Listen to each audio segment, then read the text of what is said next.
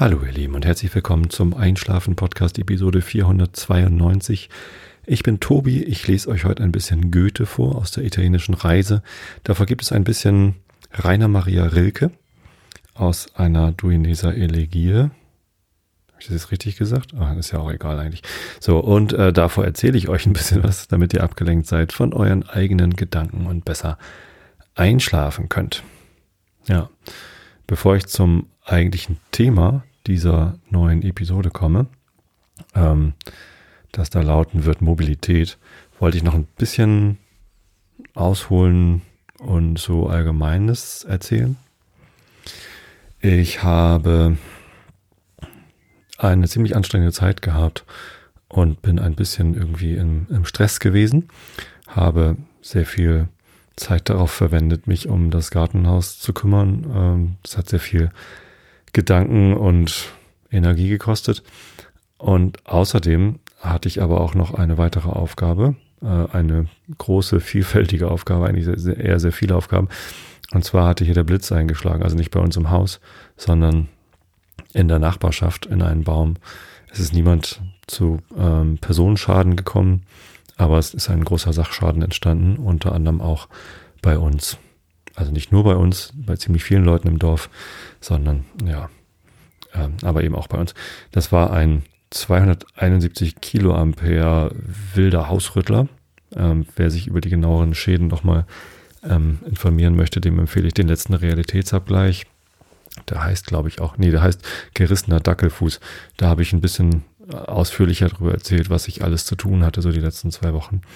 Also, dass sogar Holger ganz beeindruckt war, wie aufregend mein Leben ist. Ich war aber gar nicht, also ich äh, war gar nicht so glücklich, dass mein Leben so aufregend war, denn wir hatten von Samstag bis Donnerstag der vorvergangenen Woche kein Internet, was in Zeiten von Homeschooling und Homeoffice dann doch irgendwie doof ist. Wir hatten außerdem, also wir haben immer noch kein Fernsehen, was übrigens überhaupt nicht schlimm ist, weil wir kaum Live-Fernsehen gucken. Der Fernseher geht, aber leider ist der Satellitenempfang gestört. Ähm, und das liegt nicht an der Satellitenschüssel, also nicht ausschließlich. Es lag auch am Multischalter, der hinter der Satellitenschüssel hängt, aber eben auch am Fernseher. Jetzt muss der noch repariert werden. Und ja, es geht also weiter. Es sind alles diese Termine. Der Rasenmäher war leider auch kaputt. Wir haben einen äh, Roboter-Rasenmäher, Rasenmäherroboter seit kurzer Zeit. Der fährt hier noch gar nicht so lange durch den Garten, macht seinen Job aber sehr gut und wir sind sehr glücklich, dass wir den haben, weil ich einfach sehr viel weniger Zeit mit Rasenmähen verbringen muss. Ich muss jetzt immer nur noch mal außenrum die Kanten schön machen und das geht halt viel, viel schneller als und ist auch weniger anstrengend als das ganze Rasenmähen vorher. Und jetzt fährt hier halt immer so ein kleines Ding rum. Der war leider auch beschädigt, beziehungsweise die Ladestation war beschädigt. Vermutlich, weil der Blitz durch eine Telefonleitung gekommen ist, die parallel zu einem Begrenzungsdraht liegt und naja, da gibt's ja so Gesetze der Physik mit ähm, der Induktions-, induktive Spannung und so. Hm, ja, ist halt eine Menge kaputt gegangen. Also nicht nur bei uns die Telefonanrichtung, auch Kabel bei uns im Haus sind kaputt gegangen. Ja, wir sind ganz froh, dass nichts angefangen hat zu brennen. Das wäre natürlich noch schlechter gewesen. Und die kaputten Kabel, die lassen jetzt einfach so in der Wand. Ich habe ähm, natürlich überlegt, die Versicherung könnte uns das bezahlen, dass jemand kommt, die Wände aufreißt und neue Kabel verlegt. Aber dann müsste ja jemand kommen und uns die Wände aufreißen und Kabel verlegen. Und ich möchte eigentlich gar nicht, dass jemand kommt und uns die Wände aufreißt, weil dann hätten wir aufgerissene Wände. Also Baustelle habe ich keine Lust. Deswegen haben wir uns auf ein anderes, äh, habe ich mir ein anderes Setup überlegt, wo die Fritzbox, also der DSL-Router hängt, wie wir unser WLAN aufbauen, wie wir das Internet in alle Zimmer bekommen und so. Und das mache ich jetzt über Powerline. Das geht ja auch über Stromkabel, wenn denn die Ethernet-Kabel in der Wand kaputt sind. Ja, so machen wir das jetzt. Ähm, es ist aber, es sind einfach sehr, sehr viele Termine gewesen. Sehr viel, ja, hier kommt ein Handwerker, hier kommt ein Telefonmensch, hier kommt der Bautrupp.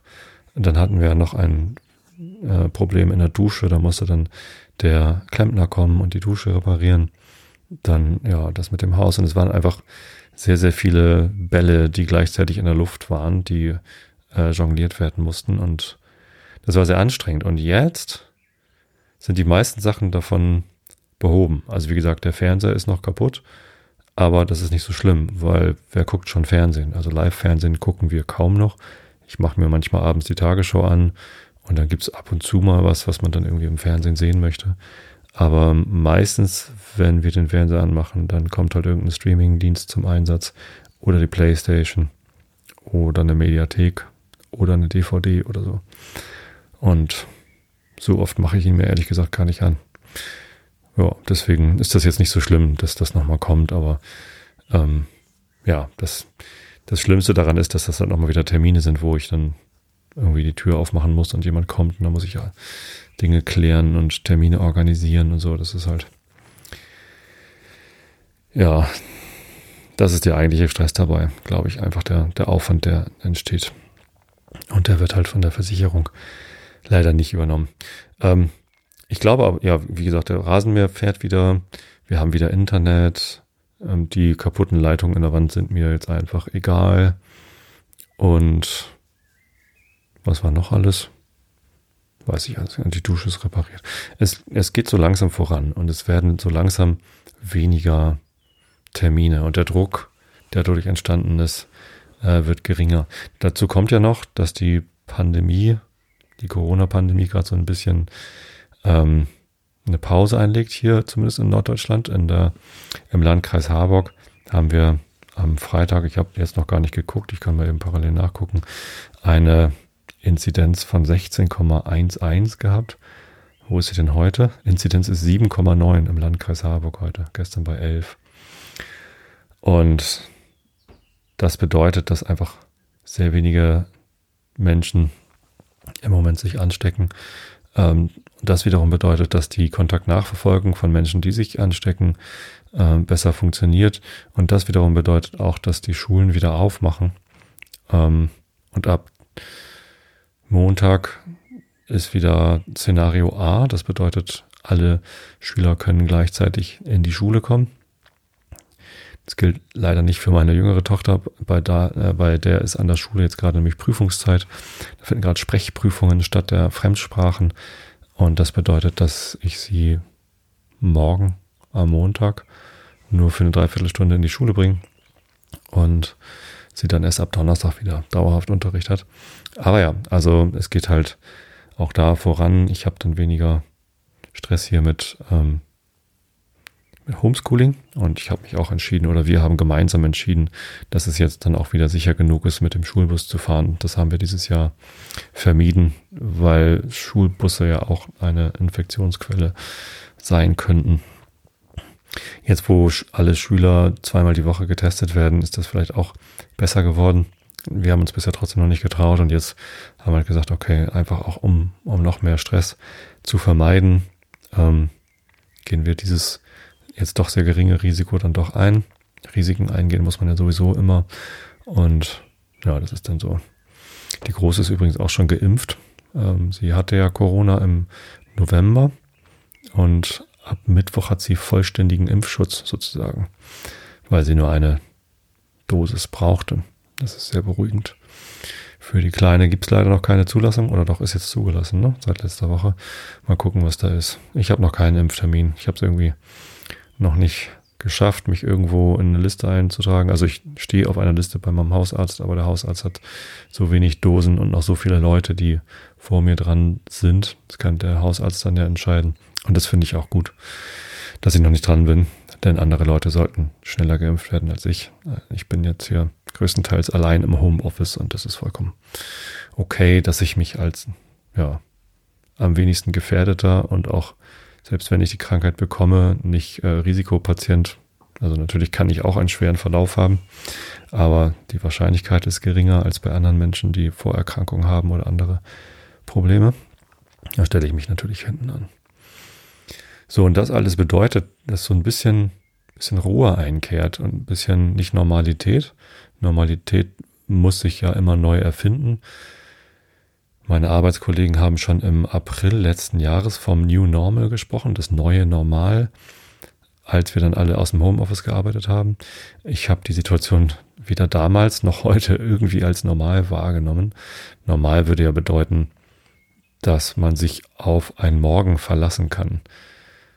Also unter einer normalen Situation empfinde ich eine, die mich nicht überrascht und wo ich auch davon ausgehen kann, dass ich morgen auch nicht überrascht bin. Nun kann man natürlich sagen, dass so eine Ausnahmesituation irgendwann aufhört, überraschend zu sein. Und das ist jetzt halt das neue Normal ist, dass man jeden Tag überrascht wird. Aber das ist irgendwie für mich nicht die, keine passende Definition von normal. Ich finde, ein normales, eine normale Situation, ähm, von der erwarte ich, dass ich irgendwie weiß, was morgen passieren wird. Es sei denn, es trifft halt was Unnormales ein. Also das gibt es natürlich immer, also besondere Ereignisse. Aber ähm, ja, ähm, immer und seit April letzten Jahres musste man ja eher davon ausgehen, dass sich ständig etwas ändert, dass man nicht genau weiß, was denn eigentlich morgen so passieren wird, wie denn die Regeln sein werden, was man denn tun werden muss und so. Und ähm, deswegen finde ich diesen Begriff New Normal noch nicht ganz gut. Es ist aber eine, eine ruhigere Phase. Ich, ich habe das Gefühl, es steht eine, eine ruhigere Phase vor der Tür. Und wir schauen mal, wo uns das hinführt, was jetzt im Sommer passiert, wie schnell wir mit dem Impfen vorankommen, wie sich die Pandemie in unseren Nachbarländern oder in anderen Ländern entwickelt. Weltweit betrachtet ist die Pandemie ja alles andere als in einer Pause. Das betrifft sich wirklich jetzt nur Deutschland und insbesondere meinen Landkreis, Landkreis Harburg, südlich von Hamburg. Ähm, ist auch eine ganz witzige Geschichte eigentlich, ne, dass dieser Landkreis Harburg heißt, weil es eine Landreform gab, kurz nach dem Zweiten Weltkrieg, ich weiß gar nicht genau wann, vielleicht auch gar nicht so kurz, die bewirkt hat, dass äh, Harburg, das ist quasi der Teil von Hamburg, der südlich der Elbe liegt, wo auch Großteil des Hafens drin ist, also sehr industriestark auch, dass Harburg zur Hansestadt Hamburg gehört, also Land, äh, das, äh, das Bundesland quasi gewechselt hat, weil Hamburg ja ein Stadtstaat ist, ein, ein, eines der 16 Bundesländer, das halt nur ein Stadtgebiet umfasst. Und da hat Harburg anfangs nicht dazu gehört und irgendwann hat es aber Sinn ergeben, dass es dann doch dazu gehört. Der Landkreis hat seinen Namen aber behalten und heißt weiterhin Landkreis Harburg, obwohl Harburg als Stadtteil von Hamburg oder Bezirk von Hamburg gar nicht dazugehört. Also der Bezirk Harburg der Stadt Hamburg besteht aus lauter Stadtteilen. Ähm, da fällt mir, also ich habe in, wie hießen das da alles? Jetzt fallen mir die Stadtteile von Harburg nicht ein. Ähm, naja. Heimfeld, klar. Also ich habe im Stadtteil Heimfeld gewohnt. So, und dann gibt es da noch ganz viele andere Stadtteile. Hm. Kommen wir schon wieder zum Thema ähm, regionale, ich weiß gar nicht, wie es heißt, äh, Verwaltungsstrukturen. So. Und ja, ich wohne im Landkreis Harburg und der Sitz des Landkreises Harburg ist übrigens in Winsen an der Luhe. Deswegen hat der Landkreis Harburg als Autokennzeichen auch WL, so wie wilder Landwirt, steht aber eigentlich für Winsen-Luhe und das hat auch nichts mit Harburg zu tun. Aber die Stadt Winsen war, glaube ich, sehr froh, als es zu dieser Reform kam, denn das hat natürlich für Winsen bedeutet, dass dort viel Kreisverwaltung angesiedelt worden ist und der Kreistag und so. Ja. Ähm, großer Aufwand, Aufwind und Aufwand für Winsen. Kleines, ganz niedliches Städtchen übrigens. Ähm, bin da allerdings nicht oft. Auch egal. So, ähm, wie war ich hier jetzt eigentlich hingekommen? Ich muss mal so ein bisschen aus meinem Abschweifen wieder zurückkommen. Genau, die Pandemie im Landkreis Harburg äh, setzt eine, zu einer Pause an. Ich habe mehr Zeit zum Durchschnaufen und dazu kommt auch noch besseres Wetter. Wir hatten ein äh, bemerkenswert kühles Frühjahr mit bemerkenswert viel Regen im April und Mai. Äh, wir hatten ja auch einen bemerkenswert kalten Februar. Das war jetzt eigentlich gar nicht bemerkenswert, dass es im Winter mal kalt wird. Aber dass wir fast den gesamten Februar über Schnee hatten, das ist schon lange nicht mehr passiert. Der Grund dafür ist, dass ein Polarwirbel auseinandergebrochen ist. So habe ich es mir äh, erklären lassen auf einer Webseite. Ich habe es nicht genau gelesen.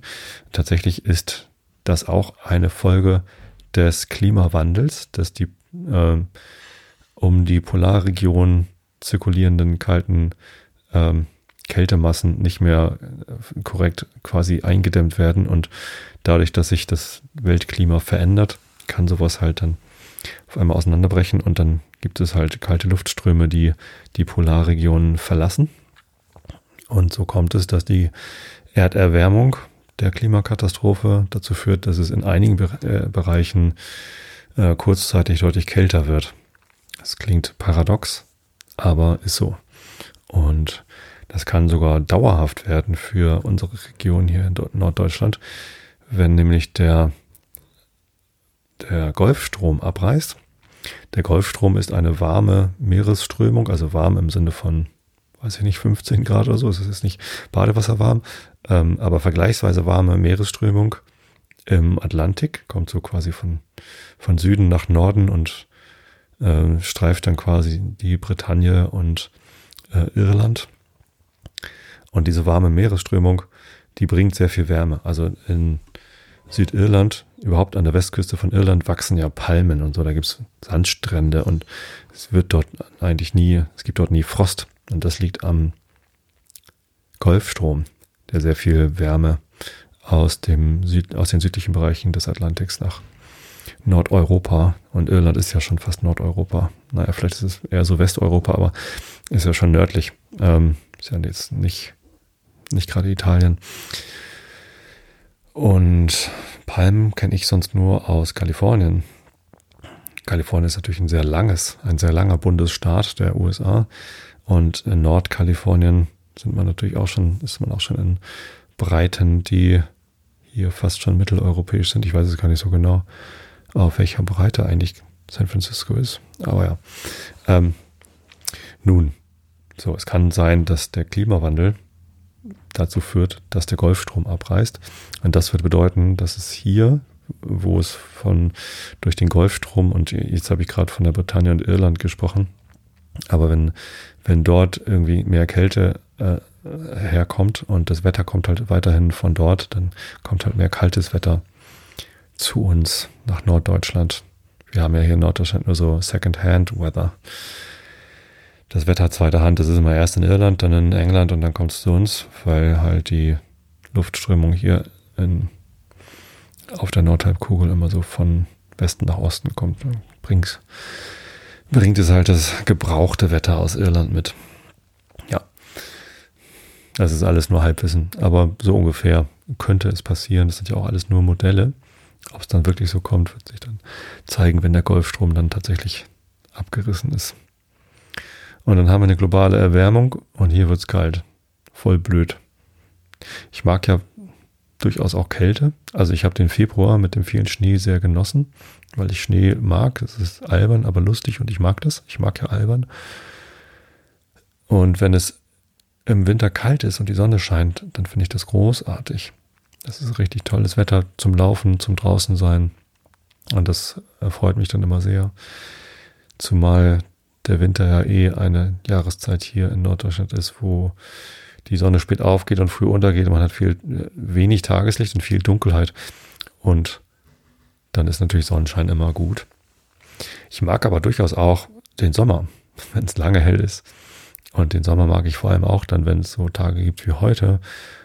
Ähm, als ich heute Morgen über den Brunsberg gelaufen bin, waren es so 12 Grad und in der Sonne habe ich dann richtig geschwitzt, obwohl ich nur ein Trikot und eine kurze Hose an hatte. Also ich war kurz, kurz unterwegs heute. Und ich muss mal eben räuspern. Das ist natürlich eine komplett uninteressante Aussage, dass ich sage, ich mag gutes Wetter. Ich mag Sonnenschein.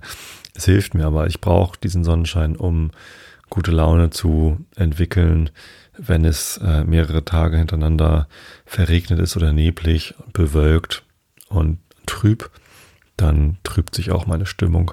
Ich bin da sehr wetterfühlig und abhängig. Das ist mir zum Glück bewusst.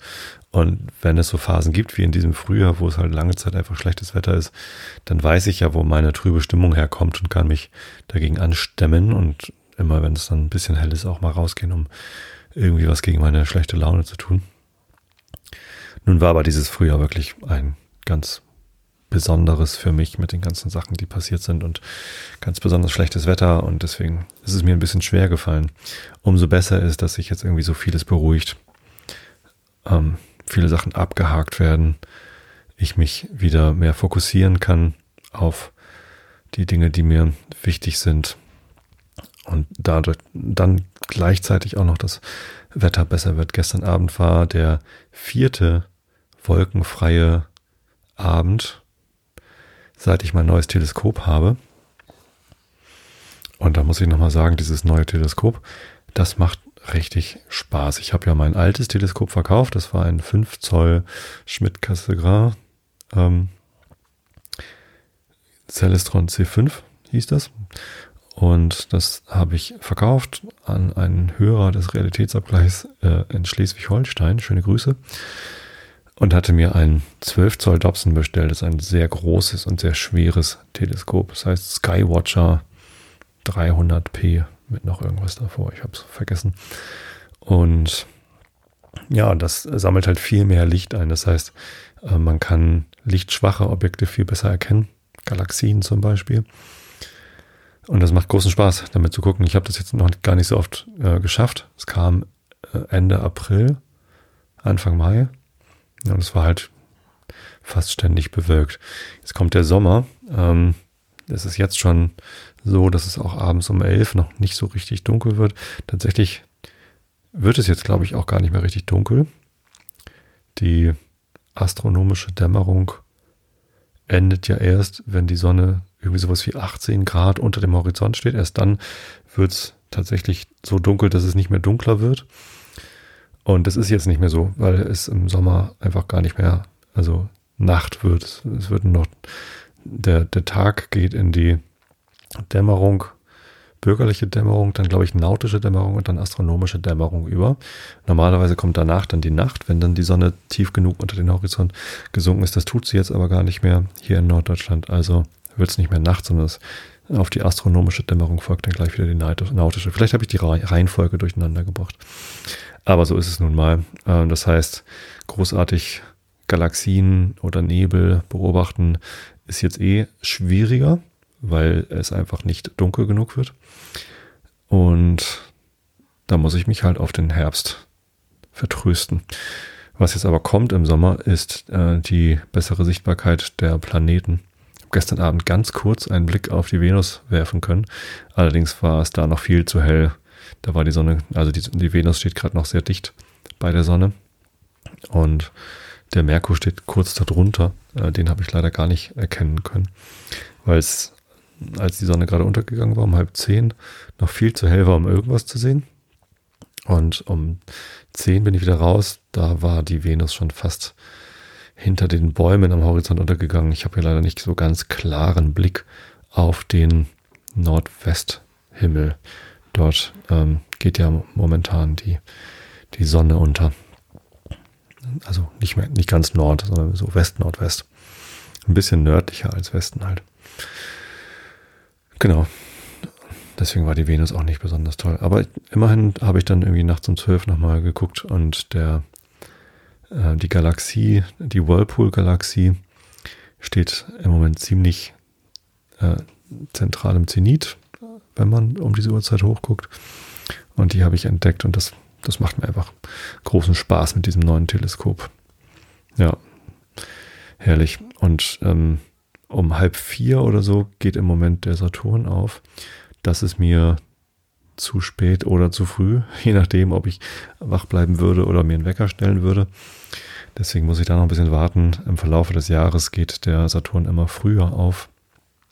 Und ja, irgendwann im Sommer wird es dann so sein, dass man ihn dann am späten Abendhimmel oder ja, spätestens um Mitternacht dann irgendwie ganz gut sehen kann. Da ist es dann zwar nicht ganz dunkel, aber der Saturn ist natürlich so hell, dass man ihn auch am nicht ganz dunklen Himmel gut erkennen kann. Äh, ein Großteil des Lichts, was man dann am Himmel hat, ist dann ja auch eher so auf der nördlichen Seite und der Saturn ist dann auf der südlichen Seite, da wo halt die Ekliptik längs läuft. Und das, ja, das geht dann ganz gut. Und da freue ich mich schon drauf, dann mal mit diesem Riesenteleskop den Saturn beobachten zu können. Ich bin sehr gespannt, wie viele Details man dann dort erkennen kann, auch beim, beim Jupiter. Der ist ja nicht ganz so weit weg vom Saturn im Moment, stehen immer noch. Also die Konjunktion war ja vorletztes letztes Jahr, äh, äh, Ja, letztes Jahr im Dezember war die Konjunktion. Ne? Das war gerade zu Weihnachten letztes Jahr. Ähm, genau, deswegen sind sie jetzt nicht so, so weit auseinander. Dauert bei den äußeren Planeten immer ein bisschen länger. Weil sie nicht ganz so schnell um die Sonne herumflitzen wie der Merkur oder die Venus oder auch wir. Ja. Ähm, gut. Das heißt, ich freue mich auf Entspannung. Ich merke, wie, äh, also ich hoffe, ich habe große Hoffnung auf Entspannung. Ich merke, wie ich in eine entspanntere Phase komme und ich werde sehr darauf achten, dass ich nach all dem Stress, den wir jetzt gehabt haben, nicht irgendwie neue Stresssachen anfange. Und das tut mir gut. Und der Sommer kann kommen. Ja, da freue ich mich drauf. Endlich wieder auch in kurzer Hose laufen. Ich meine, es ist jetzt Ende Mai. Heute ist der 30. Mai, an dem ich aufnehme. Ähm, die, die, Episode erscheint übermorgen am 1. Juni. Und ja, es ist auch allerhöchste Zeit, mal wieder kurzärmlich laufen zu können und irgendwie unter 10 Grad. Die letzte Zeit bin ich halt immer noch unter 10 Grad gelaufen. Da ziehe ich mir wenigstens obenrum noch was Langärmliches an. Ärmeliges, nicht ärmlich. Na gut. Worüber ich eigentlich reden wollte in dieser Episode ist das Thema Mobilität, denn auch das hat sich eine Hörerin gewünscht. Thema Fahrrad, Thema Auto, öffentlicher Nahverkehr, Infrastruktur. Und das ist ein sehr schönes Thema. Darüber denke ich viel nach, damit beschäftige ich mich viel. Und es ist ein Thema, was mir irgendwie sehr wichtig ist. Denn Mobilität an sich ist wichtig. Es ist gut, dass wir nicht mehr in einer Zeit leben wie vor, weiß ich nicht wie vielen, 100 Jahren. Ist vielleicht noch gar nicht so lange her. Vielleicht, wenn man mal so 200 Jahre zurückgeht, dann war es doch noch so, dass ein Großteil der Weltbevölkerung. Ja gut, mit der Industrialisierung sind natürlich die Städte gewachsen. Ne? Ich weiß es gar nicht so genau. Aber also mindestens, wenn wir bis ins Mittelalter zurückgehen, aber wahrscheinlich noch viel, ähm, viel später war es so, dass ein Großteil der Bevölkerung einfach gar keine Mobilität erlebt hat. Da lebte man in seinem Dorf und war dann da und hat ähm, ist in der Familie aufgewachsen, hat auf dem Bauernhof oder was weiß ich was äh, im Handwerk äh, mitgearbeitet, hat dann irgendwann eine andere Person aus dem Dorf oder vielleicht maximal aus dem Nachbardorf ähm, geheiratet und hat sich dann irgendwie dort weiter niedergelassen. Da war es noch nicht so, dass die Menschen so mobil waren und ständig umgezogen sind, in verschiedenen Städten gelebt haben, ähm, Urlaubsreisen gemacht haben in fernen Ländern oder sich die Verwandtschaft über den ganzen Kontinent oder darüber hinaus verteilt habe und dann Verwandtschaftsbesuche anstanden und so. Natürlich gab es immer Bewegungen und Völkerwanderungen und sowas. Äh, das war aber alles in einem ganz anderen äh, Umfang, als es das jetzt ist. So, und ich finde es gut. Äh, das bereichert uns. Äh, ich finde es schön, dass die Leute nicht mehr in, in Dörfer eingesperrt sind. Es gab halt damals gar nicht die, die Option. Ähm, ich glaube, dass es heute wieder möglich ist in Dörfern zu leben und dort nicht eingesperrt zu sein und sich nicht großartig wegzubewegen. Ich selbst habe ja mein Leben lang hier in der Umgebung von, von Hamburg gelebt. Ich bin in Harburg geboren, also im Stadtteil Harburg. Äh, ehrlich gesagt, weiß ich jetzt gar nicht. Ist das Eisendorf vielleicht? Das Maria-Hilf-Krankenhaus in Harburg. Also Stadt Hamburg, Bezirk Harburg, Stadtteil weiß ich gerade nicht. Da bin ich geboren. Aber meine Eltern haben damals schon in Wistedt gewohnt. Das ist ein kleiner Ort hier in der Samtgemeinde Tostedt. Dort habe ich die ersten 19 Jahre meines Lebens gewohnt, immer im gleichen Haus. Wir sind nie umgezogen. Und als ich dann angefangen habe zu studieren, bin ich nach Hamburg gezogen.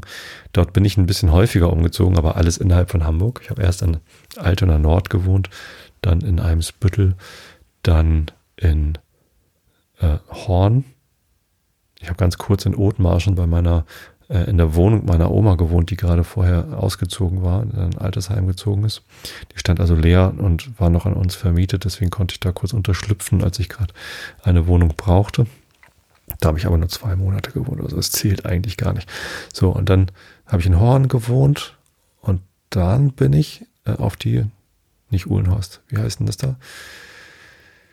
Äh, Grindelhochhäuser, also im Grindelviertel da gibt es diese großen, alten, eigentlich ziemlich hässlichen Grindelhochhäuser. Und die stehen, glaube ich, sogar unter Denkmalschutz, weil das die ersten Wohnhochhäuser damals nach dem Krieg waren oder so. Gibt da irgendwie eine Geschichte, da bin ich mir auch nicht ganz so sicher gerade. Da habe ich eine Wohnung gefunden. Die war erstens sehr günstig, zweitens sehr schön, weil gerade frisch saniert zu dem Zeitpunkt. Das war 1998 bin ich da hingezogen und, ähm, und sehr gut gelegen. Also ich hatte es nicht weit zur Uni. Ich hatte eine, große Buslinie direkt vor der Haustür sozusagen. Ich konnte joggen gehen, einmal quer durch hm, diesen, diesen Villen, äh, dieses Villenviertel äh, westlich der Alster und dann bin dann um die Alster rumgejoggt und wieder zurückgelaufen. Das war eine sehr, sehr schöne Laufstrecke eigentlich. Und nicht, nicht nur eigentlich, sondern wirklich. Und es gab halt eine gute Infrastruktur, also viele Supermärkte. Äh, ich hatte drei Kinos in zu Fuß Entfernung. Davon gibt es jetzt, glaube ich, nur noch zwei. Weiß nicht, ob es das Holi noch gibt an der Hohen Luftchaussee. Bestimmt. Ähm, das Grindel-Kino gibt es leider nicht mehr.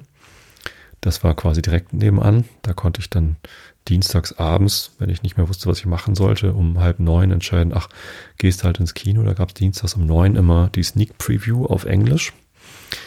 Und das habe ich öfter mal gemacht. Das war sehr nett. Da habe ich dann immer Heika getroffen, die hat da im Kino gearbeitet. Und äh, die kam aus Hollenstedt und irgendwie kannte man sich so. Ja. Ich weiß gar nicht, wie ich Heika kennengelernt habe ich glaube, ihre Schwester. Die war irgendwie auch da in der Kirchengemeinde. Meine Mutter war Diakonin in Hollenstedt. Darüber haben wir uns kennengelernt, genau. So, und dann noch das ähm, Aberton-Kino äh, direkt an der Uni am Grindelhof. Ja, das hat Spaß gemacht, da zu wohnen. Ähm, viele Kneipen und insgesamt halt einfach eine tolle Infrastruktur. Also man konnte irgendwie mit einem kurzen Fußweg ins Univiertel laufen, Grindelallee, da gab es halt irgendwie High Life in Tüten für die ganzen Studenten. Ich war ja damals auch Student und das fasste sehr gut. Ähm, ja, ich habe es sehr genossen, da zu wohnen. Da habe ich auch ziemlich lange gewohnt, von 98 oder so bis. Nicht, stimmt gar nicht. Wann bin ich denn da hingezogen? Vielleicht war es auch 99. Bis 2002. Nee, wann bin ich denn mit meiner Frau zusammengezogen? Also es waren mehrere Jahre. In meiner ersten Wohnung habe ich anderthalb Jahre gewohnt, in der zweiten auch. Und in Horn nur ein halbes Jahr. Ähm, und dann dort im Grindelhochhaus war es ein paar Jahre länger. Ja, das war gut. Genau, und dann sind wir nach Heimfeld, nach Harburg gezogen. Mit meiner Frau zusammengezogen und dann hier raus. So, das heißt, ich bin ein paar Mal umgezogen, aber ich habe es ja nicht weit gebracht im Sinne von Strecke zurücklegen. Ähm, habe also nie äh, Norddeutschland und den Großraum Hamburg verlassen. Und das ist okay. Trotzdem bin ich ja sehr mobil. Also wir ähm, also beruflich reise ich natürlich viel, das wisst ihr alle. Ich fliege dann öfter mal in die USA seit sechs Jahren, ähm, was für mich kulturell sehr bereichernd ist und ich dort, also die, die Urlaube dort sehr genieße, aber auch sonst irgendwie das ganz interessant finde, äh, mir Kalifornien anzugucken und Seattle war sehr spannend. Ich hoffe, ich schaffe es irgendwann mal wieder nach Seattle. Und Boston fand ich auch cool. West Massachusetts. Ich muss irgendwann nochmal nach New York. Vielleicht bevor ich nach Seattle wieder fliege, möchte ich mal nach New York. Da haben wir auch Kollegen. Das wäre cool. Na, mal sehen, es muss sich ja lohnen. Also nur aus touristischen Gründen darüber zu fliegen, finde ich ähm, ökologisch nicht vertretbar. Aber wenn ich hin muss, aus beruflichen Gründen, wenn es äh, Sinn ergibt, dann mache ich das. Ich kompensiere die, das CO2, was ich dann äh, produziere durch den Flug, äh, immer nochmal über Atmosphäre oder andere Dienste. Und meine Firma kompensiert es dadurch dann auch, weil da alle Spenden an solche Organisationen verdoppelt werden. Insofern habe ich da kein, kein, ich hätte ein schlechtes Gewissen, wenn ich es aus touristischen Gründen machen würde, aber wenn ich es schaffe, das zu kompensieren, dann ist es ja vielleicht ein bisschen mehr in Ordnung, als wenn ich es einfach so mache. Genau.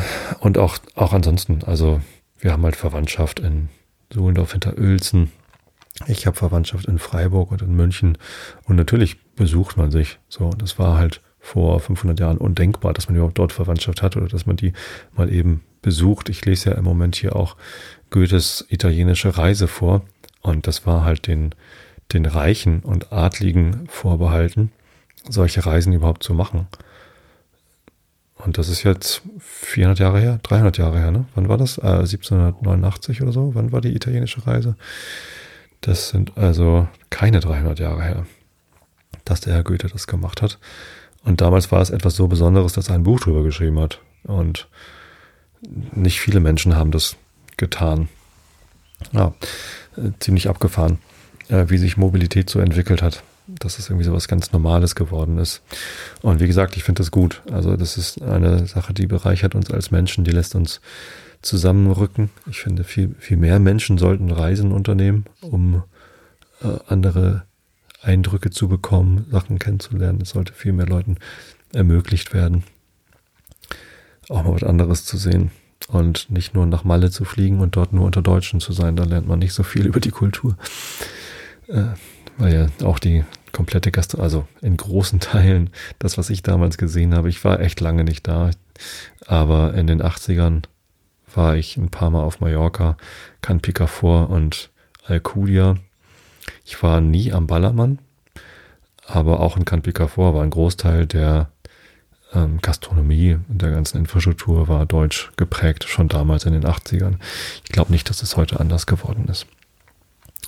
Nun, sei es drum. Ähm, das ist natürlich auch schön.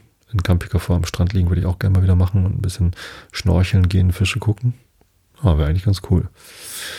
Vielleicht machen wir das irgendwann mal.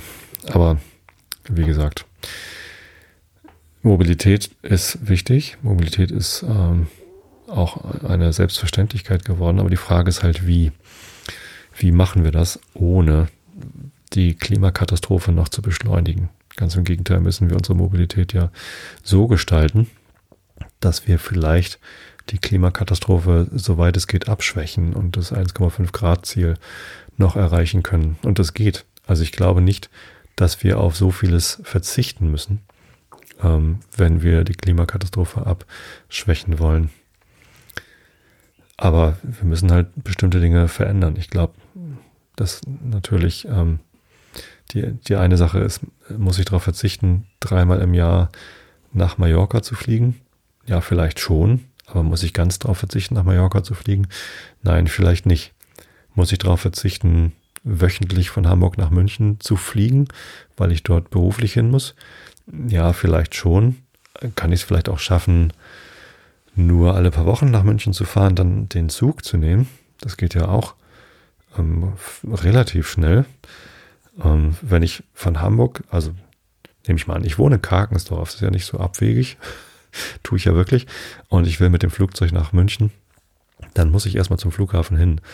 Das dauert von hier aus, wenn ich den Stau einkalkuliere, mindestens eine Dreiviertelstunde. Dann muss ich dort parken, äh, in, dem, in dem Parkhaus und dann einchecken äh, durch die Security. Äh, und bis ich dann überhaupt losfliege. Also die reine Flugzeit ist natürlich nicht lang, oder sich dann anderthalb Stunden oder so nach München.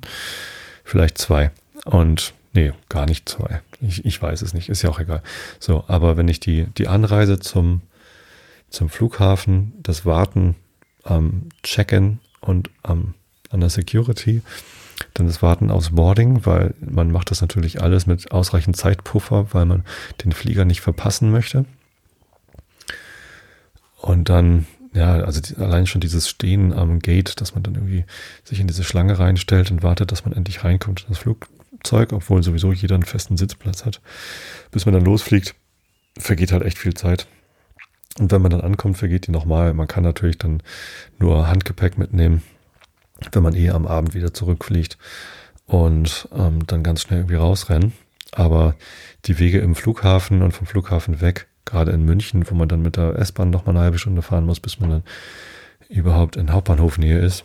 Ähm, das läppert sich. Das heißt, da ist man doch, also von, von zu Hause oder vielleicht vom Hamburger Hauptbahnhof aus, wenn man auch mal erstmal zum, zum Flughafen hin muss. Ich habe das ja mal ausgemessen nach London. Wenn man nach London mit dem Zug fahren will, vom Hamburger Hauptbahnhof aus, dann ist es vom, von dort bis zum Adobe-Büro ähm, was relativ zentral ist in London, zehn Stunden ist man da unterwegs. Das ist lang. Da denkt man, oh, dann nehme ich doch doch lieber den Flieger. Mit dem Flieger vom Adobe-Büro zurück nach Hamburg zum Hauptbahnhof habe ich fünf Stunden gebraucht. Und das lag nicht ausschließlich daran, dass ich äh, ein bisschen auf das Losfliegen warten musste, als ich da in diesem Flieger saß. Ähm, da, weiß nicht, eine halbe Stunde, so mussten wir halt warten, bis wir da rausfliegen durften. Aber ja, das ist halt, der Tag ist sowieso im Arsch dann, wenn man irgendwie von London nach Hamburg fliegt. Auch wenn man ganz, ganz früh losfährt und dann irgendwie mittags irgendwie in Hamburg ist, kann man den Nachmittag auch vergessen, weil man eben ganz, ganz früh losgefahren ist und es einfach anstrengend und unangenehm ist, diese Reise zu machen. Kann man natürlich sagen, bin ich ein schlechter Geschäftsmann, muss ich mich dran gewöhnen und mal zusammenreißen, am Nachmittag ordentlich ranklotzen. Finde ich aber falsch. Also Mobilität sollte auch bequem sein. Und die Hinfahrt nach London im Zug war äußerst bequem. Es war alles erste Klasse. Ähm, es war deutlich günstiger als der Flug. Und ja, es hat halt zehn Stunden gedauert, aber wie gesagt, der Tag ist dann eh verloren. Und im Zug konnte ich gut arbeiten und was machen. Im Flieger kann ich das nicht, weil ich irgendwie weiß ich nicht, ich, ich mag das nicht in diesen ganzen Boarding-Bereichen und über dann irgendwie da mir eine Arbeitsumgebung aufzubauen. Im Flieger selbst ist es mir zu eng und zu laut, um äh, vernünftig zu arbeiten und das ist irgendwie alles blöd. Das ist im Zug irgendwie cooler. Da kann ich mich besser bewegen, da habe ich mehr Platz. Deswegen ähm, ist, glaube ich, eine Umstellung erforderlich, aber das, das hat nicht unbedingt was mit Verzicht zu tun. Man verzichtet vielleicht auf dieses Gefühl, ganz schnell überall hinzukommen, weil man überall hinfliegen kann aber das ist nur ein Gefühl, auf das man verzichtet. Ja. Und dann muss man nochmal ganz stark unterscheiden in Mobilität innerhalb von Städten, in Mobilität in Großräumen von Städten und Mobilität auf dem Land. So, ich lebe im Speckgürtel von Hamburg. Das ist zwar durchaus ländlich, wo ich hier wohne, weil, ja, die Region ist landwirtschaftlich geprägt, ganz Niedersachsen ist landwirtschaftlich geprägt. Es gibt hier aktive Bauern vor Ort. Aber natürlich ist Karkensdorf auch ein Ort, wo viele Leute nur wohnen und nicht hier arbeiten und die Arbeit findet woanders statt. Wird halt viel gependelt in die Stadt rein. Also es wohnen viele Pendler hier.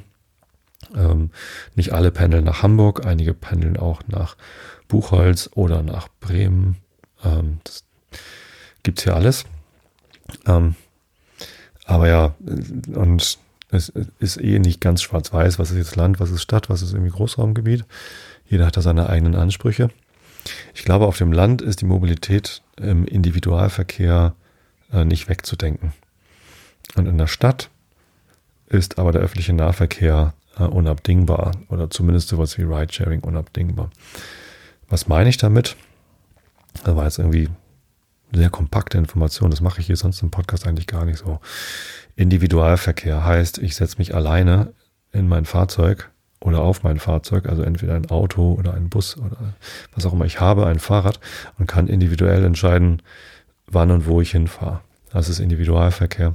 Hauptsächlich hier halt mit dem Auto, weil man kann zwar mit dem Fahrrad fahren, es fahren auch viele Leute Fahrrad, aber die Fahrradwege sind leider teilweise sehr schlecht und es wird auch nicht gut unterstützt. Ähm, es gibt zumindest keine öffentlichen Fahrradreparaturstellen. Es gibt zwar Fahrradläden in Tosset und in Buchholz, wo man dann sein Fahrrad reparieren kann, aber wenn ich in Karkensdorf bin und mein Fahrrad ist kaputt, dann habe ich halt ein Problem, muss ich mit dem Auto irgendwie das Fahrrad dahin bringen und so. Ähm, in Buchholz gibt es so tolle ähm, kleine Geräte. Also das sind so kleine Säulen, an denen ist eine Luftpumpe, also so ein, so ein Kompressor und ein bisschen Fahrradwerkzeug. Das heißt, wenn was klappert, wenn ich schnell einen Reifen wechseln muss oder wenn ich einen Platten habe, dann kann ich äh, dort hinfahren ähm, und also dann direkt in, in der City äh, muss ich gar nicht äh, zu einem Fahrradladen, sondern kann an so einer kleinen Säule kleinere Reparaturen vornehmen oder mal irgendwas machen. Das finde ich total super. Das hätte ich auch ganz gerne in Kargensdorf. Mal gucken, ob der nächste Gemeinderat vielleicht ein bisschen mehr für Fahrradinfrastruktur tut. So, äh, das heißt, ja, hier auf dem Lande ist es halt normal, dass man ein Auto hat. Ganz wenige Haushalte haben kein Auto. Äh, ebenso wenige Haushalte haben nur ein Auto, sondern die meisten Haushalte, in den meisten Haushalten sind ja doch mehrere Führerscheine vorhanden. Und pro Führerschein gibt es dann auch ein Auto, manchmal sogar zwei, weil man noch ein Cabrio hat und damit nur im Sommer fährt oder so. Das heißt, es gibt sehr, sehr viele Fahrzeuge, die eigentlich gar keine Fahrzeuge sind, sondern Stehzeuge, weil sie ganz nach rumstehen. Wir haben auch zwei Autos. Ich habe mich lange Zeit dagegen gesträubt, weil ich das blöd finde. Aber als ich vor sechs Jahren meinen Job gewechselt habe und nicht mehr direkt am Hauptbahnhof gearbeitet habe, sondern an der Elbe, äh, wurde der Weg mit dem Fahrrad zum Bahnhof, mit der Bahn in die Stadt, dort dann äh, mit den öffentlichen Verkehrsmitteln zum Büro so lang, dass es anderthalb Stunden gedauert hat. Und dann zurück nochmal anderthalb Stunden, also drei Stunden Pendelweg. Mit dem Auto konnte ich das auf unter zwei Stunden reduzieren. Und ähm, also deutlich unter zwei Stunden. Also gerade der Rückweg ist sehr schnell, weil ich da dann nie Stau hatte.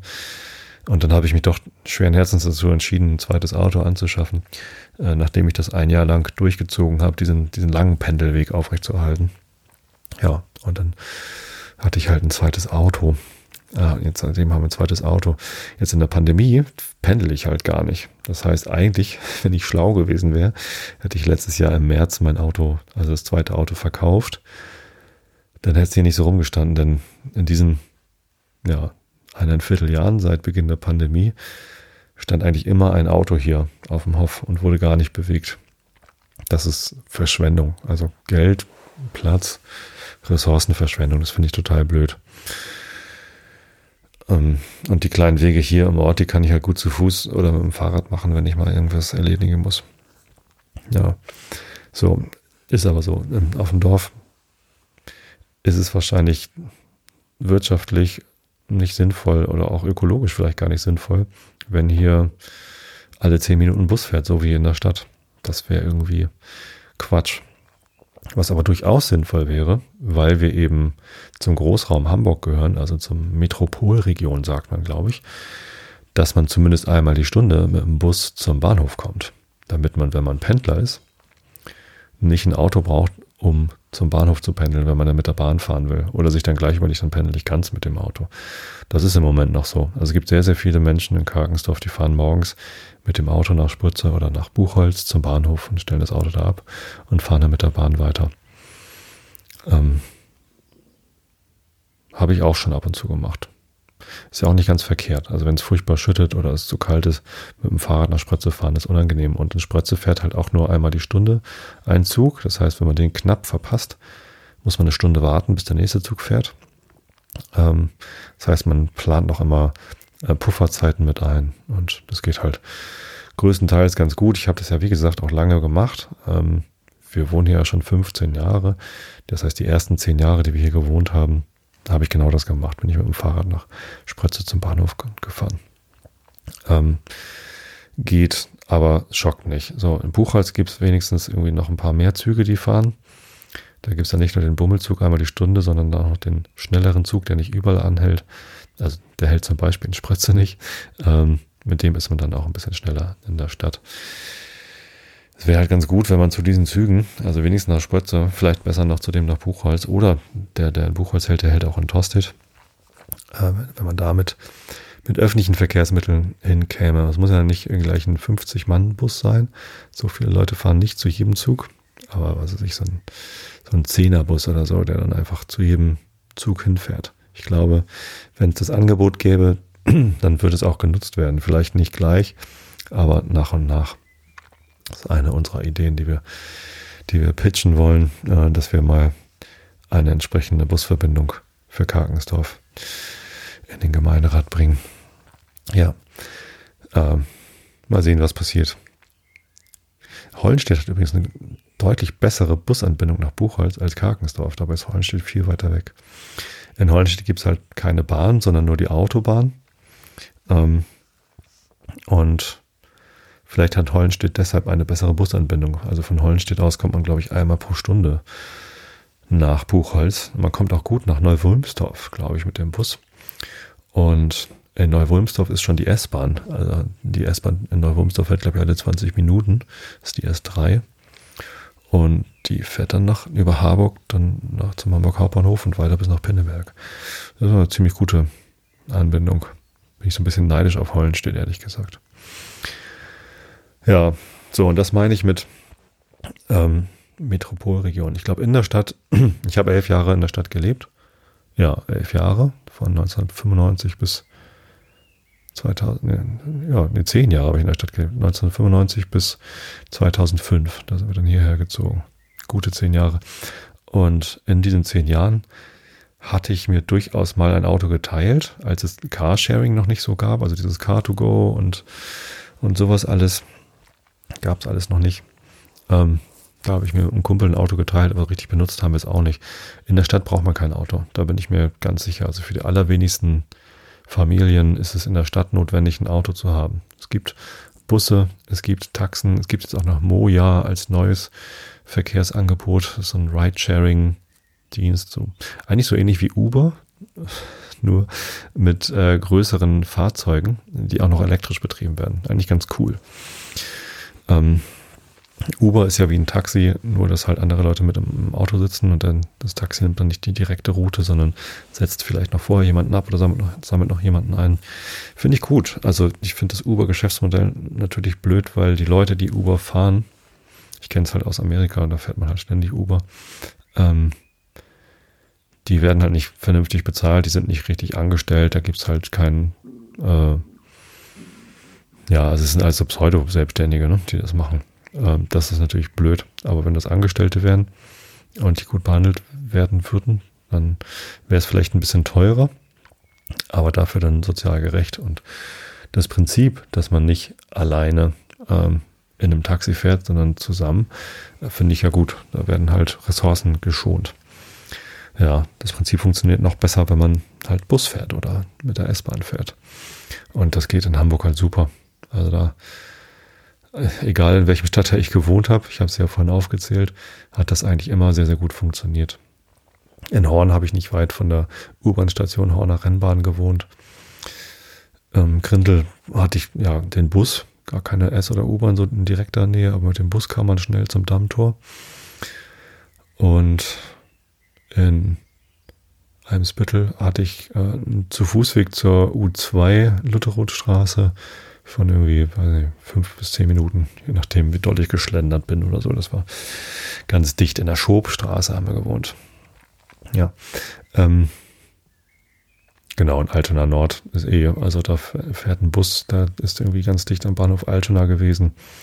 Beziehungsweise da an der Stresemannstraße. Wie heißt denn da die S-Bahn-Station von der S31? Holstenstraße, ne? Irgendwie so. Genau. Da habe ich gewohnt. Das war halt alles super zentral, obwohl es ja gar nicht alles so dicht beieinander war. Natürlich gibt es auch äh, Regionen innerhalb des Stadtgebiets von Hamburg, die vielleicht auch eher Metropolregionen sind. Also in Großhansdorf oder in Süldorf oder in, in Wedel. Nee, Wedel ist gar nicht mehr Stadtgebiet Hamburg, das ist dann ja Wedel, das ist ja, glaube ich, schon Schleswig-Holstein.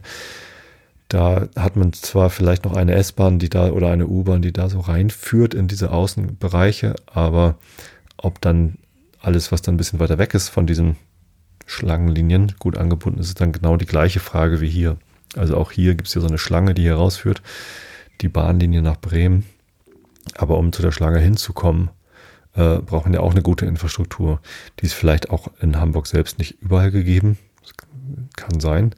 Äh, daran sollte man halt arbeiten, dass man diese Schlangen, diese äh, Einfallstore in die Metropole, dass man die halt dann auch gut zugänglich macht. Es wird gerade ein Radschnellwegsystem nach Hamburg geplant und eine Radschnellwegroute soll auch von Tostedt über Buchholz, also direkt hier in Karkensdorf vorbei oder sogar durch Karkensdorf ähm, gebaut werden. Und das finde ich super. Ähm, ich würde gerne mit dem Fahrrad nach Hamburg fahren können, besser als bisher. Habe ich ja vor der Pandemie auch versucht, einmal die Woche zu machen, dass ich mit dem Fahrrad nach ähm, Finkenwerder fahre und da mit der Fähre dann rüber eben zum, zum Büro.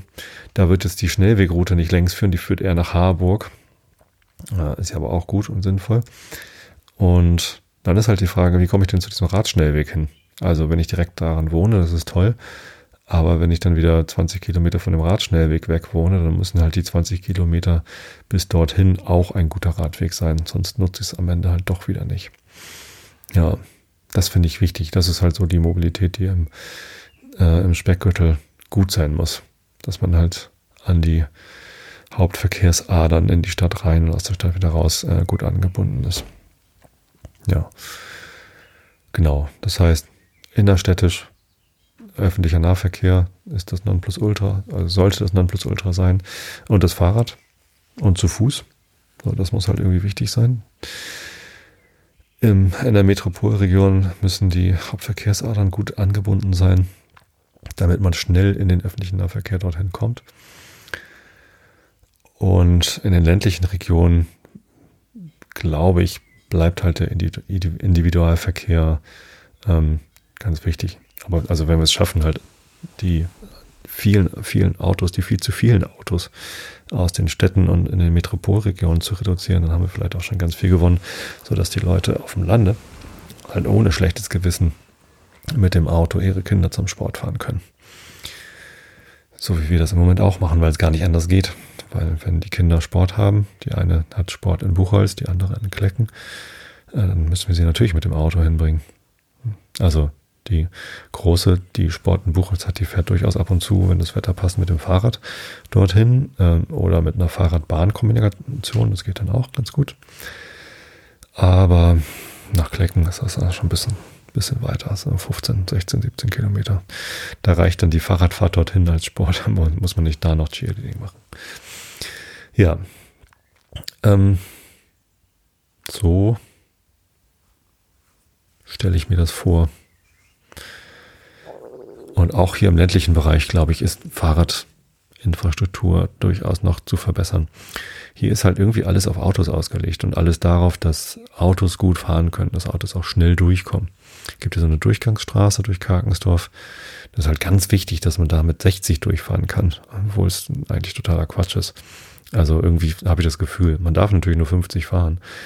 Aber wenn ich das mal so beobachte, dann gerade hier am Ortsausgang sind die Leute halt doch schon vorher auf 60 oder ich, ich weiß nicht. Also es ist halt irgendwie eigentlich nicht nötig, dass irgendwie die baulichen Maßnahmen alle darauf ausgelegt sind, dass man möglichst schnell mit dem Auto hier durchkommt. Man würde gar nicht viel Zeit verlieren, wenn man überall in Karkensdorf einfach 30 fahren würde.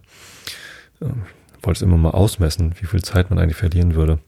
Also statt 50 mit 30 hier durch die Durchfahrtsstraße zu fahren. Ich glaube, es ist maximal 30 Sekunden oder so. Ich weiß es, kann es mir gar nicht vorstellen, dass es viel mehr ist. Es kann mir keiner erzählen, dass er diese Zeit nicht extra investieren kann, um hier für weniger Lärm und weniger Gefahren für Fuß- und Radfahr äh, Fußgänger und Radfahrer zu, zu erreichen. Denn ein Grund, warum viele Menschen im Dorf eben doch nicht Fahrrad fahren, ist, dass die ganze Verkehrsinfrastruktur halt für Autos ausgelegt ist oder vielleicht nochmal für Fußgänger. Es gibt einfach keine sicheren Radwege, äh, mit denen man hier gut durchs Dorf kommt. Aber wenn alle Autos 30 fahren würden, dann könnte man einfach die Fahrbahn mit benutzen als Radfahrer und ähm, hätte nicht das Gefühl, ständig irgendwie in Lebensgefahr zu sein. Ähm, ist aber nicht der Fall. Oder wenn es gute Radwege gäbe, könnte man die auch benutzen. Aber äh, gibt es halt an vielen Straßen gar nicht kann man natürlich sagen, überall, wo es keinen Radweg gibt, ist ja schon Zone 30. Ähm, aber ob dann dort 30 gefahren wird, ist eine andere Frage. Und ob ich irgendwie Kinder dort auf der Fahrbahn fahren lassen wollen würde, ja, die dürfen auf dem Fußweg fahren. Der Fußweg ist aber vielleicht 50 Zentimeter breit und hat schlechte Gehwegplatten da liegen. Also gute Infrastruktur ist was anderes. Vielleicht jammern auf hohem Niveau. Ich glaube aber, wenn man die Infrastruktur verbessert und einfach gute Angebote macht, dann steigen noch viel mehr Leute aus Fahrrad um. Und das wäre ganz gut. Ja. Mein Magen knurrt. Hört ihr das? ich glaube, ich habe gestern zu viel gegessen. Ähm, wir hatten Besuch, wir haben Pizza gemacht und Sushi und haben es uns sehr gut gehen lassen. Ich glaube, ich habe auch ein bisschen zu viel Alkohol getrunken. Ähm, also was heißt zu viel? Also mehr als gesund. ist nicht ungesund viel. Ich war jetzt nicht furchtbar betrunken, aber na, es war halt irgendwie mehr als, äh, als ich so normalerweise trinke. Ähm, und das rächt sich dann immer am nächsten Tag, bin ich immer so ein bisschen groggy noch. Ich hatte jetzt keinen Kater und keine Kopfschmerzen und so, aber ähm, es hat mir sehr gut getan, dann erstmal über den Brunsberg zu laufen. Hatte vorher nichts gegessen. Ich mag das morgens nüchtern zu laufen. Und ähm, ja, dann erst hinterher zu frühstücken. Und zum Frühstück haben wir uns ein Porridge gemacht, Dinkelflocken und Milch aufgekocht. Äh, meine Frau hatte noch einen Haufen Saaten reingeworfen. Chiasamen, Leinsamen und ähm, wie heißen diese? Flohsamenschalen, genau. Ein paar, bisschen Apfel, bisschen Banane. Ja, sehr leckeres Frühstück, aber irgendwie habe ich nicht viel gegessen und ähm, jetzt ist es schon zwei. Ich krieg so langsam Hunger, aber es gibt bald Kuchen. Muss ich mich noch auf den Kuchen gedulden. Ja, es ist eine Stunde Aufnahme rum. Ich glaube, ich muss mal anfangen vorzulesen. Dieses Thema Mobilität, da könnte ich noch viel länger drüber reden. Ich habe eigentlich viel zu spät angefangen. Es, ist, es begeistert mich sehr. Ähm, und ihr merkt, dass ich habe da eine ziemlich ausgeprägte Meinung mittlerweile. Ich lasse mich da in meiner Meinung gerne noch korrigieren und äh, will mich da auch gerne noch weiterentwickeln. Ich freue mich über alle, die da mitdenken und mitgestalten.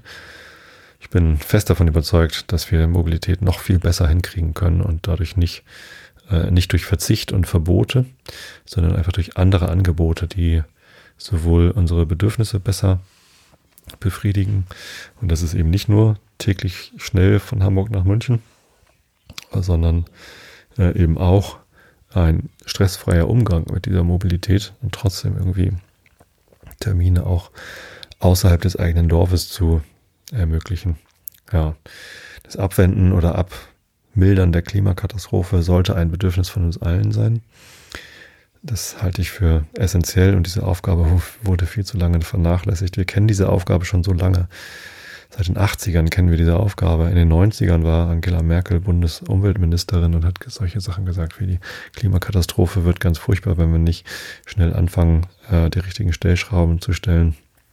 Tatsächlich hat die gesamte Bundespolitik daraufhin 30 Jahre lang nichts an den Stellschrauben gedreht oder 25 und 25 Jahre und das rächt sich gerade sehr. Das heißt, wir müssen jetzt die Stellschrauben ein bisschen schneller drehen und schneller Maßnahmen ergreifen, äh, um die Klimakatastrophe noch abmildern zu können.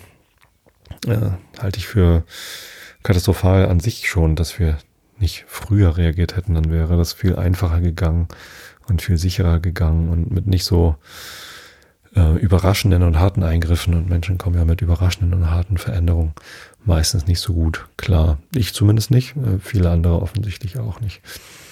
Und dann irgendwie von einer Verbotskultur zu reden oder so, das, das hilft ja auch nicht, jetzt irgendwie äh, die Veränderung zu blockieren und zu behaupten, es ginge bestimmt alles immer so weiter wie bisher wenn wir nur auf die richtigen intelligenten Lösungen kommen oder dass es diesen, diese Klimakatastrophe doch gar nicht gibt.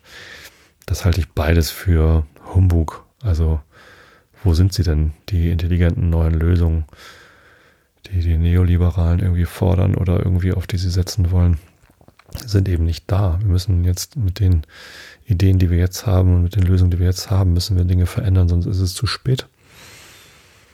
Und dass es den Klimawandel nicht gibt, das ist einfach, ja, Humbug. Da ist sich ein, ein ganz, ganz großer Teil der Wissenschaft einig, ähm, dass es so ist. Äh, es ist spürbar und sichtbar an vielen Stellen auf der Welt, dass es ein deutlich schnellerer Klimawandel ist als das, was es bisher in der Weltgeschichte gab. Und dass der Menschen gemacht ist und mit den Treibhausgasen zusammenhängt, ist komplett unstrittig. Gut. Dann kommen wir jetzt zum Herrn Rilke. Wir sind in der zweiten Duineser Elegie.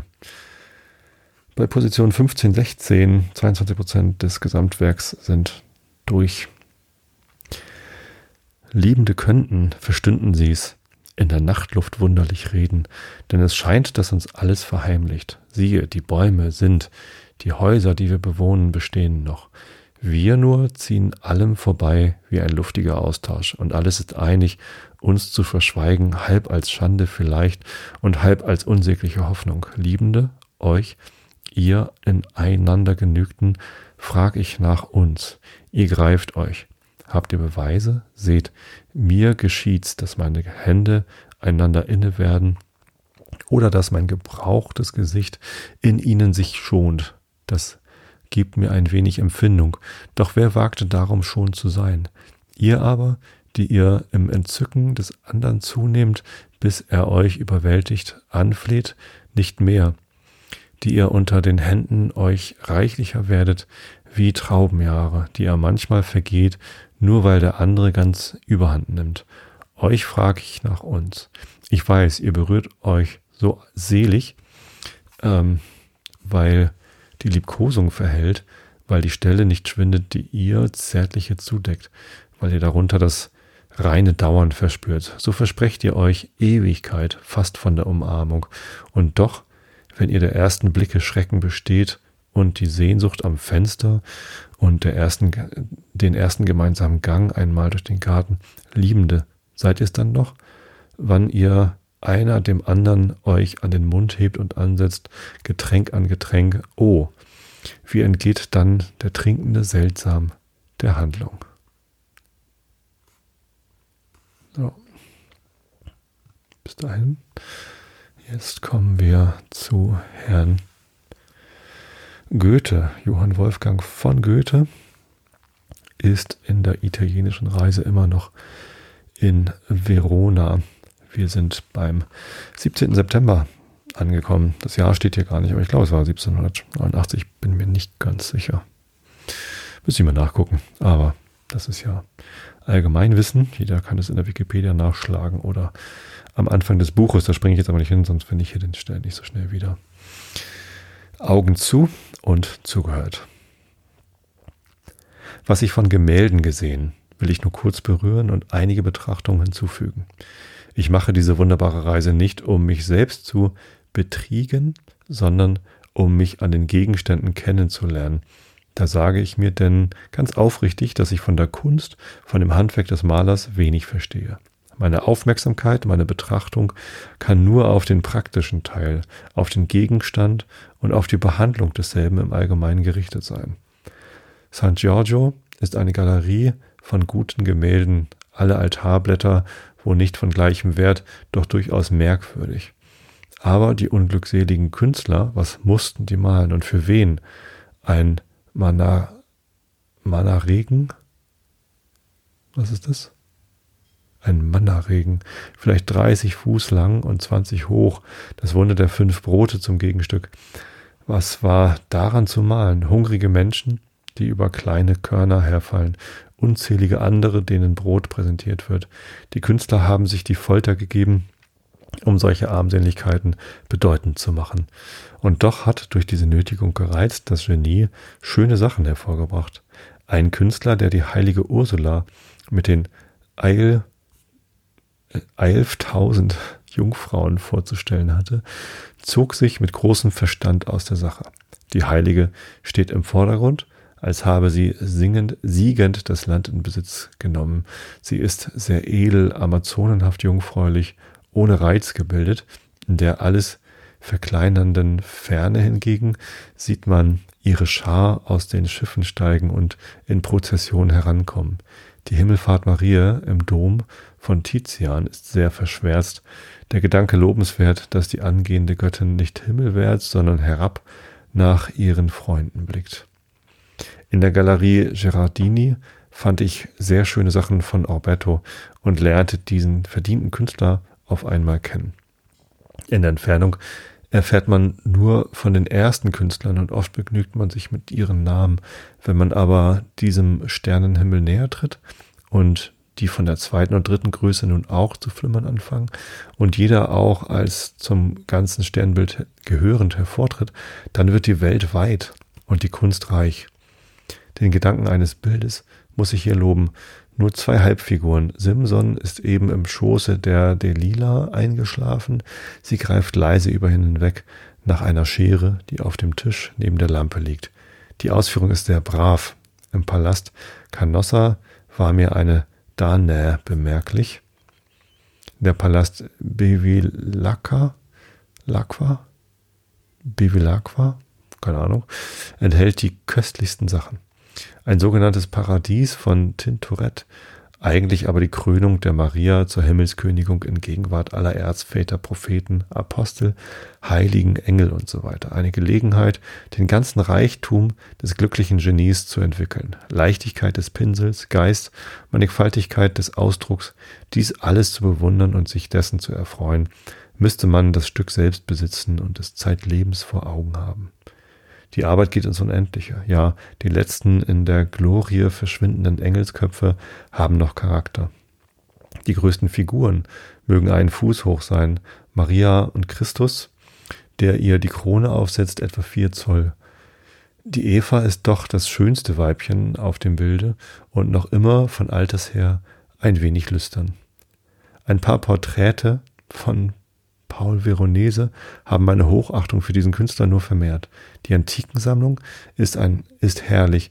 Ein hingestreckter Sohn der Niobe köstlich, die Büsten ungeachtet ihrer restaurierten Nasen meist höchst interessant. Ein August mit der Bürgerkrone, ein Caligula und andere. Es liegt in meiner Natur, das Große und Schöne willig und mit Freuden zu verehren und diese Anlage an so herrlichen Gegenständen Tag für Tag, Stunde für Stunde Auszubilden ist das seligste aller Gefühle. Okay. So. Dann gucke ich mal, ob ich einen kleinen Snack finde als Mittagessen. Vor dem Kuchen noch. Ähm, vielleicht ein Proteinriegel, der könnte meinen Hunger stillen. Wie auch immer, ich wünsche euch allen einen guten Juni, wann auch immer ihr diese Episode hört, wahrscheinlich.